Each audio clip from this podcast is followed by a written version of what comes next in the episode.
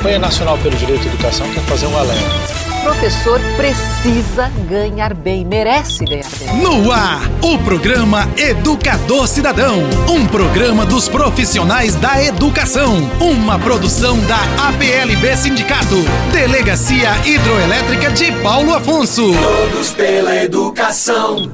Você está ouvindo o programa APLB Notícias com Esmeralda Patriota. Olá, bom dia. Sou Esmeralda Patriota apresentando o programa da PLB Notícias e desejando a todos os ouvintes um excelente dia. Programa de hoje, de número 666, neste sábado, 9 de setembro de 2023, posteriormente ao 29 Grito dos Excluídos no Brasil, que se comemora no dia 7 de setembro em todo o Brasil. O Grito dos Excluídos é um chamamento para toda a sociedade daqueles que sofrem a discriminação, a desigualdade, a exploração, a homofobia, ao racismo, ao feminicídio, todas as formas violentas, desigual, desumana tudo aquilo que foge da, do princípio da Carta Universal da Declaração de Direitos Humanos, ou tudo aquilo que foge aos princípios que Jesus Cristo deixou para nós enquanto seres humanos.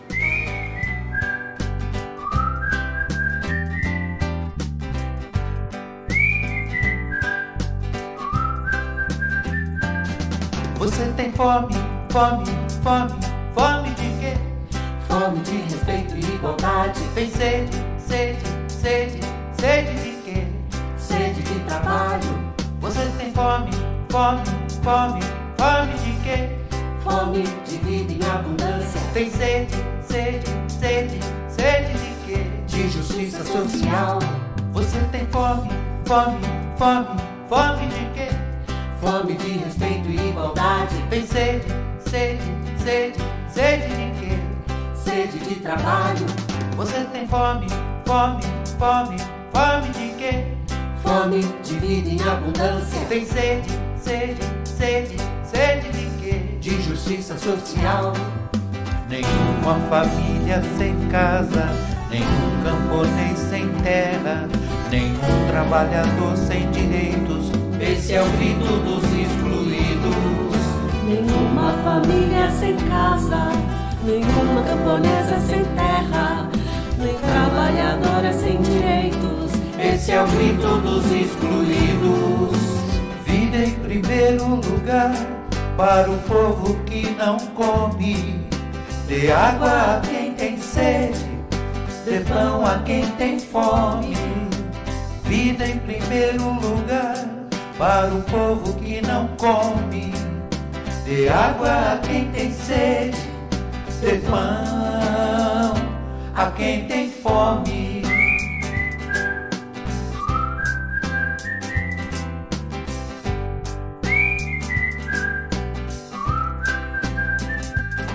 Você tem fome, fome, fome, fome de quê? Fome de respeito e igualdade. Tem sede, sede, sede, sede de quê? Sede de trabalho vocês têm fome, fome, fome, fome de quê? Fome de vida em abundância. Tem sede, sede, sede, sede de quê? De justiça social. Vocês têm fome, fome, fome, fome de quê? Fome de respeito e igualdade. Tem sede, sede, sede, sede de quê? Sede de trabalho. Nenhuma família sem casa, nenhum camponês sem terra, nenhum trabalhador sem direitos. Esse é o grito dos excluídos. Nenhuma família sem casa, nenhuma camponesa sem terra, nem trabalhadora sem direitos. Esse é o grito dos excluídos. Vida em primeiro lugar para o povo que não come Dê água a quem tem sede, dê pão a quem tem fome. Vida em primeiro lugar para o povo que não come. Dê água a quem tem sede, dê pão a quem tem fome. Em primeiro lugar, você tem fome, fome, fome, fome de quê? Em primeiro lugar, você tem sede, sede, sede, sede de quê? Em primeiro lugar, você tem fome, fome, fome, quê? Em primeiro lugar, você tem sede, sede, sede, sede de quê? A PLB Notícias, a educação em primeiro lugar. Enquanto tiver uma pessoa, um ser humano com sede, sem casa, sem trabalho, sem sua terra para produzir, sem a justiça social, sem a vida com dignidade e viver em plenitude, quando todas as suas necessidades básicas estejam atendidas, o movimento social vai existir, a militância por esse sentimento coletivo de estreitar, de querer eliminar a desigualdade, as diferenças, a todo tipo de fobia, com certeza estaremos sempre na luta e seguirão outras pessoas nesta luta, porque não podemos deixar que continue essas injustiças e a vida em primeiro lugar. É o 29 Grito dos Excluídos, ou seja, há 29 anos que este movimento dos excluídos, ele resiste, continua firme, permanente, porque ainda não existe a plenitude em vida e vida em primeiro lugar. Parabéns ao movimento do dia 7 de setembro, o 29 Grito dos Excluídos, aqui na nossa Paula Afonso. Respeite a Maria. Da sua casa da rua, da escola, do trabalho. Respeite todas, respeite sempre. Lei do piso. Ministros do STF, que é o Supremo Tribunal Federal, você que ligou o rádio agora, que acompanha o programa PLB Notícias, caro ouvinte, votam contra embargos de governadores que questionam a constitucionalidade do piso que entraram há anos atrás com uma ação direta de inconstitucionalidade de número 4848 e segue na última sessão do dia 1 de setembro, a maioria dos ministros seguiu o voto do relator Luiz Roberto Barroso, quem descumpriu a norma de atualização do piso deverá pagar o retroativo. Ouviram governadores do estado do Piauí, Rio Grande do Sul, Paraná, Santa Catarina, que entraram mais uma vez questionando e mais. Isso se estende, caro ouvinte, a todos os prefeitos do Brasil e da nossa região, que não é diferente, que faz parte, por exemplo, Glória faz parte do Brasil, Pedro Alexandre faz parte do Brasil e está aqui dentro dessa decisão. Pedro Alexandre, Glória, Santa Brígida, Rodelas, né, não incrementaram, não cumpriram a lei do piso e, portanto, vamos sim cobrar retroativo de todos os pisos que deixaram de pagar em cada ano que te que teve a sua transferência dos recursos pela União. E, portanto, é ainda não acabou o julgamento, mas já tivemos uma vitória considerada, porque nós já tivemos seis votos favoráveis acompanhando o relator Há exemplos de Alexandre de Moraes, Dias Toffoli, Edson Fachin, Carmen Lúcia e Rosa Weber. Apesar de já ter maioria formada no STF para a decisão, o julgamento ainda não terminou. A corte deverá encerrar a discussão até o dia 11 de setembro de 2023 que é a data limite para receber os votos é, dos ministros. Portanto, essa vitória, uma vitória suada, resistente, resiliente, e que nós temos o nosso grande líder, o nosso grande representante, o presidente da nossa CNTE, Helena Araújo, e segundo o assessor jurídico da nossa CNTE, Eduardo Ferreira, a decisão dos seis ministros, né, até agora, portanto, é já uma maioria, significa que os estados que descumpriram as resoluções de reajuste do piso em 2022 e 2023 terão que pagar o retroativo. E como eu disse anteriormente, os prefeitos que também não cumpriram o reajuste do piso de 2022, que foi 33,34%, e 2023, 14,93%, deverão pagar sim. E se deram merrequinha de 8%, deverão pagar a diferença sem dúvida nenhuma, porque lei é para ser cumprida e não discutida.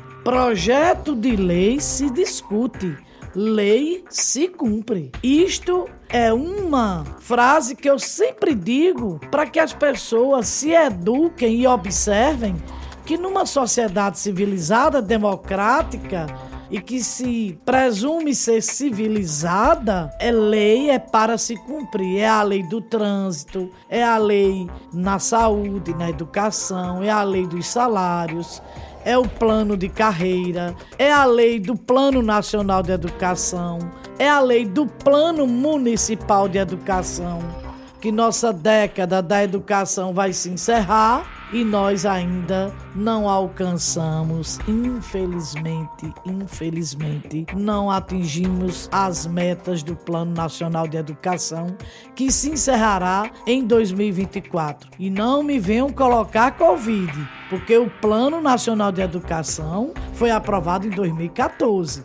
A Covid veio muitos anos depois. Portanto, precisamos fazer a educação política de Estado, não é de governo A e nem de governo B. Vamos pegar as leis mais belas que existem de educação no mundo é a do Brasil. Agora, vamos ver se foram praticadas na sua integralidade. Isso é que precisamos ter coragem e colocá-la em prática. Agora, caro ouvinte, nós vamos escutar o áudio do nosso presidente da Confederação Nacional dos Trabalhadores em Educação, Helena Araújo, que presidiu essa pauta acompanhando no STF com todas as redes sociais e todos os sindicatos do Brasil fazendo nas redes sociais, Instagram, Telegram, Facebook, enfim, tuitaços para que a gente mobilizasse, sensibilizar aos ministros do Supremo Tribunal Federal para fazer um conhecimento e registro, finalizando para acabar com essa questão de dizer que a lei do piso do magistério é inconstitucional. O voto da maioria no Supremo Tribunal Federal em defesa do artigo 5 da lei do piso salarial da professora e do professor é mais uma grande conquista da nossa categoria profissional. O belíssimo trabalho realizado pela assessoria jurídica da CNTE e a mobilização nas redes sociais das nossas entidades filiadas deram resultados positivos para aquilo que nós nos propusemos a fazer e defender. Eu quero agradecer ao trabalho realizado, agradecer a mobilização intensa nas redes sociais e é desta forma, na pressão, na mobilização, que vamos continuar garantindo a prática dos nossos direitos. Por isso, sigamos firmes e fortes nessa luta. Um forte e afetuoso abraço para cada um e para cada uma. Respeite a Maria. Da sua casa da rua, da escola, do trabalho. Respeite todas, respeite sempre. A PLB Notícias, a educação em primeiro lugar. Tribunal de Contas da União revela: quatro de cada dez professores da rede pública têm formação inadequada no Brasil. Todos os professores deveriam ter formação adequada até 2024. Em 2014, o Ministério da Educação publicou o planejamento para a década seguinte, com as 20 metas chamada do Plano Nacional de Educação que eu acabei acabei de falar agora há pouco. Mas você, caro ouvinte, que ligou o seu rádio agora, Nós temos uma meta de número 15 que ela prevê até o ano que vem todos os professores da educação básica da rede pública estariam com o ensino superior adequado às suas áreas de conhecimento. Por exemplo, o professor que leciona matemática, ele tem aptidão, ele tem o notório saber, mas não tem a formação, né? Ou o professor tem a formação de pedagogia, mas por, por ter notório saber,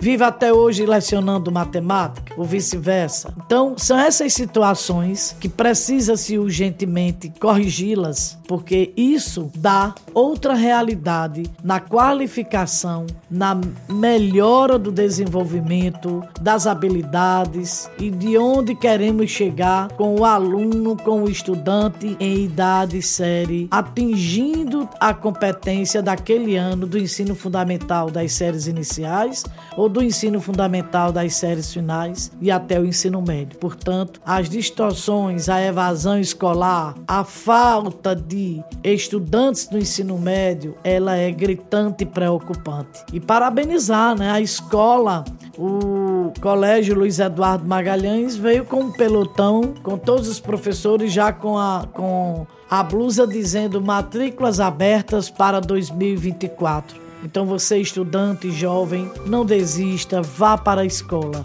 A escola ainda é o espaço de fazer com que você seja sujeito protagonista, sujeito de ação da sua vida, da sua profissão, do que você quer, do que você sonha e almeja ser na sua vida. Portanto, caro ouvinte, a meta 15 está longe de ser atingida por várias situações, a pobreza, o desemprego, ter que trabalhar para poder ajudar no orçamento doméstico.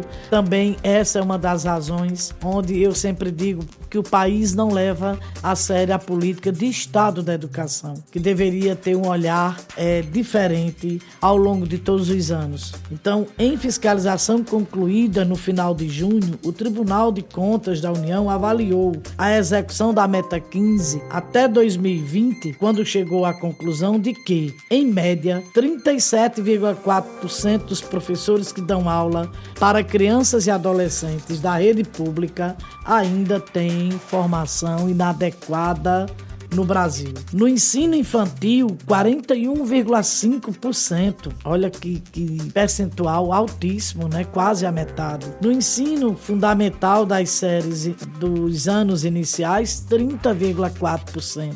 E nos anos do ensino fundamental, que a gente chama do sexto ao nono ano, 43,33%.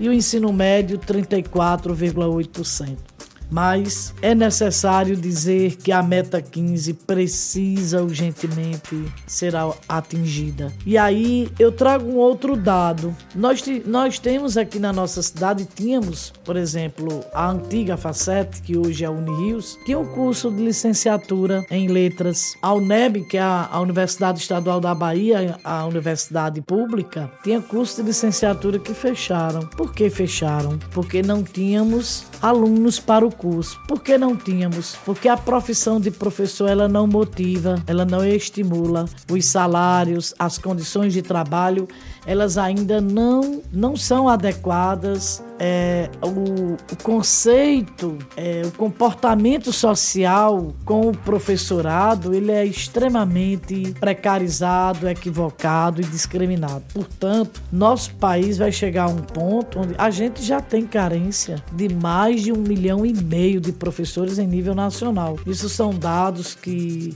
eu peguei de 2012. Então, imagine aí, praticamente 11 anos depois, devemos ter um número maior. Então, as universidades, os cursos hoje já estão ficando é, praticamente online, é, telepresencial. Por quê? Porque não há motivação.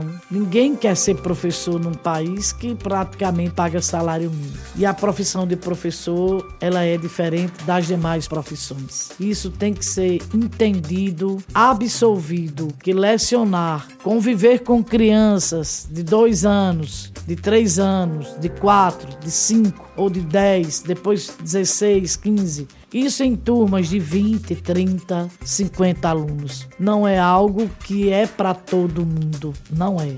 você tem que ser preparado, qualificado e ter também aquela tendência natural para ser um professor ou uma professora. Portanto, eu sempre digo que professor é uma profissão especial e deve continuar sendo e deve continuar lutando e resistindo para se ganhar bem nesse país ou em qualquer lugar do mundo. Porque muitas vezes eu alguns embates, eu coloco, prefeito, eu dou o meu salário para o senhor ficar duas horas em uma sala dos pequenininhos, ou uma hora, 50 minutos de hora-aula, em uma sala de 40 meninos de 10 anos, ou dos adolescentes lá, 14 anos, naquela aquela sala que tá o sol virado bem, bem em cima do birô, que o professor é, é, fica e, e vê as condições da sala de aula e a interação com esses meninos. Mas vamos seguir em frente, mas sempre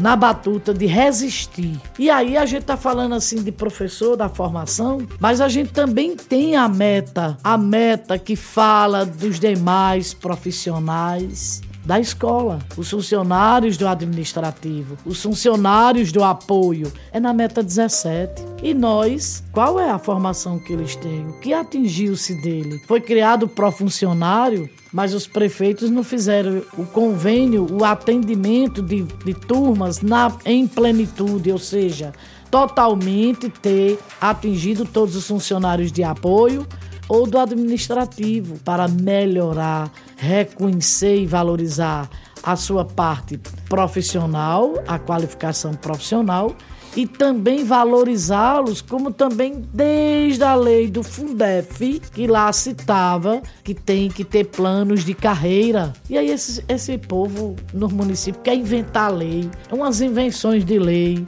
e a, as câmaras legislativas, lamentavelmente, não, não pesquisam, não estudam para ser um legislador na essência da palavra. E aí passa o rolo compressor e só aprova aquilo que o chefe executivo manda. Essa é a real. Essa é a prática que nós temos nos municípios e governos do Brasil em nível de estado. Então, fica aí esta informação do Tribunal de Contas da União que a meta 15 não foi atingida e longe de ser. E também não é diferente a meta 17 para o reconhecimento da qualificação e valorização dos funcionários de escola. Inclusive, tivemos um movimento onde fizemos um protesto, né? onde não se consolidou um enquadramento de um valor aos funcionários de escola do apoio do administrativo de Paulo Afonso. Mas continuemos firmes e fortes na luta.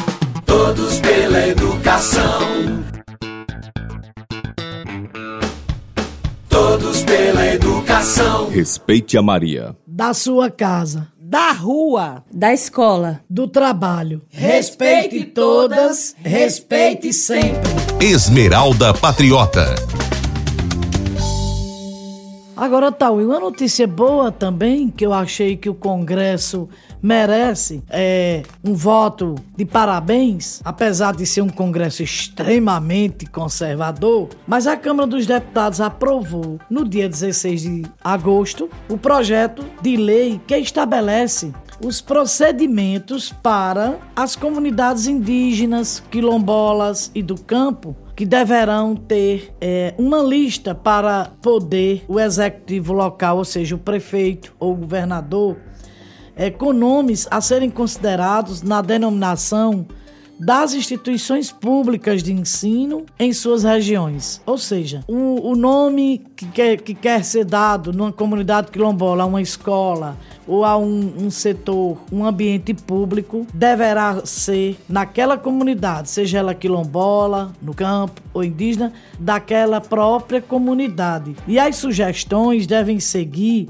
os critérios estabelecidos é, figuras históricas, entre outros aspectos culturais das comunidades, e as definições dos nomes serão estabelecidas em reuniões e assembleias promovidas pelo órgão representativo da comunidade escolar, previamente comunicadas com os moradores das localidades. Esse projeto de lei que foi é, aprovado em 16 de agosto é da relatora deputada federal Dayana Santos, do PCdoB do Rio Grande do Sul. Parabéns. Eu acho isso muito importante. Sabe por quê, Tauí?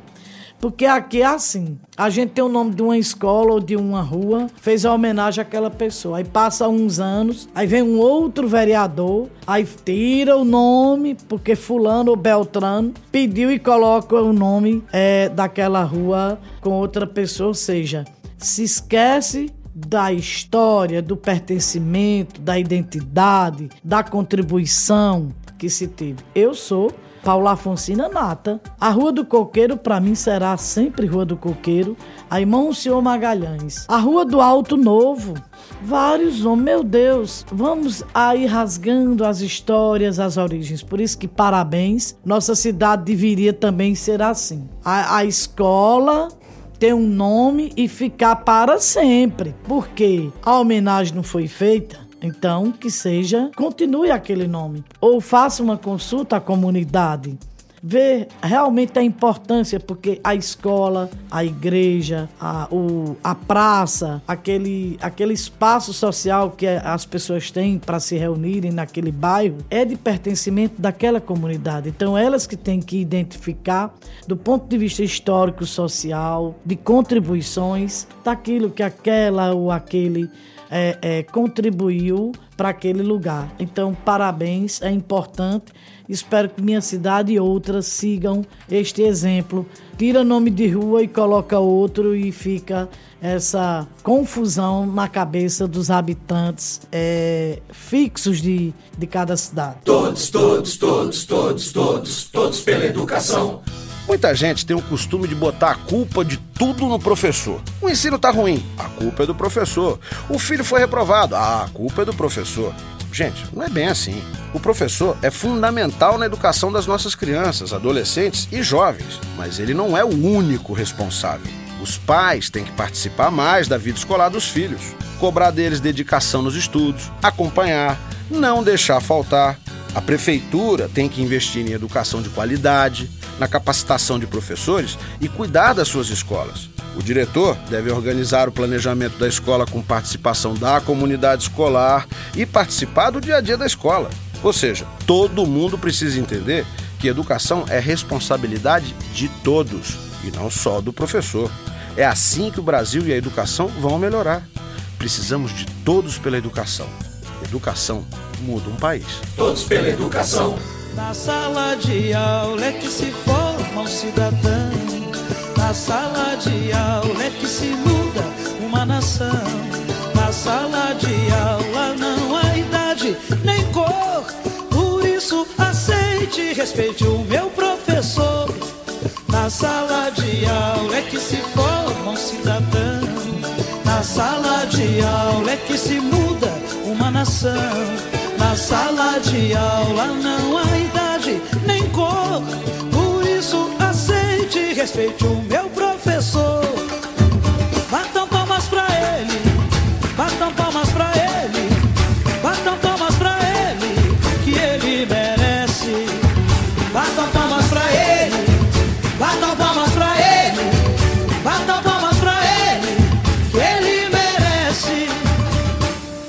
Professores protetores das crianças do meu país. Finalizando o programa, desejando a todos que estão na nossa cidade, que vieram regozijar-se da Copa de Vela que tínhamos há anos atrás e que retorna a ser realizada na nossa cidade, Paulo Afonso, que vocês aproveitem bastante junto com todos os munícipes de Paulo Afonso, com muita saúde, com muita paz, com muita tranquilidade, alegria, sem violência, sem discriminação, cumprir as regras que foram determinadas pelo município, por exemplo, sem cooler, mas que vamos brincar, festejar, se alegrar com muito amor, com muita tranquilidade, porque sábado e domingo nossa cidade está cheia de muitas festas, mas que tenha todos nós paz no coração. Até o próximo programa, se Deus quiser. Todos pela educação. Não seja cúmplice, denuncie o abuso e a exploração sexual de crianças e adolescentes. Diz que 100. Conselho Tutelar 3282-0653 0800 285 3336 DEAN Delegacia Especial de Atendimento à Mulher 3282 5362 APLB Notícias. Final de mais uma edição do nosso programa APLB Notícias. Até o próximo encontro. APLB Notícias.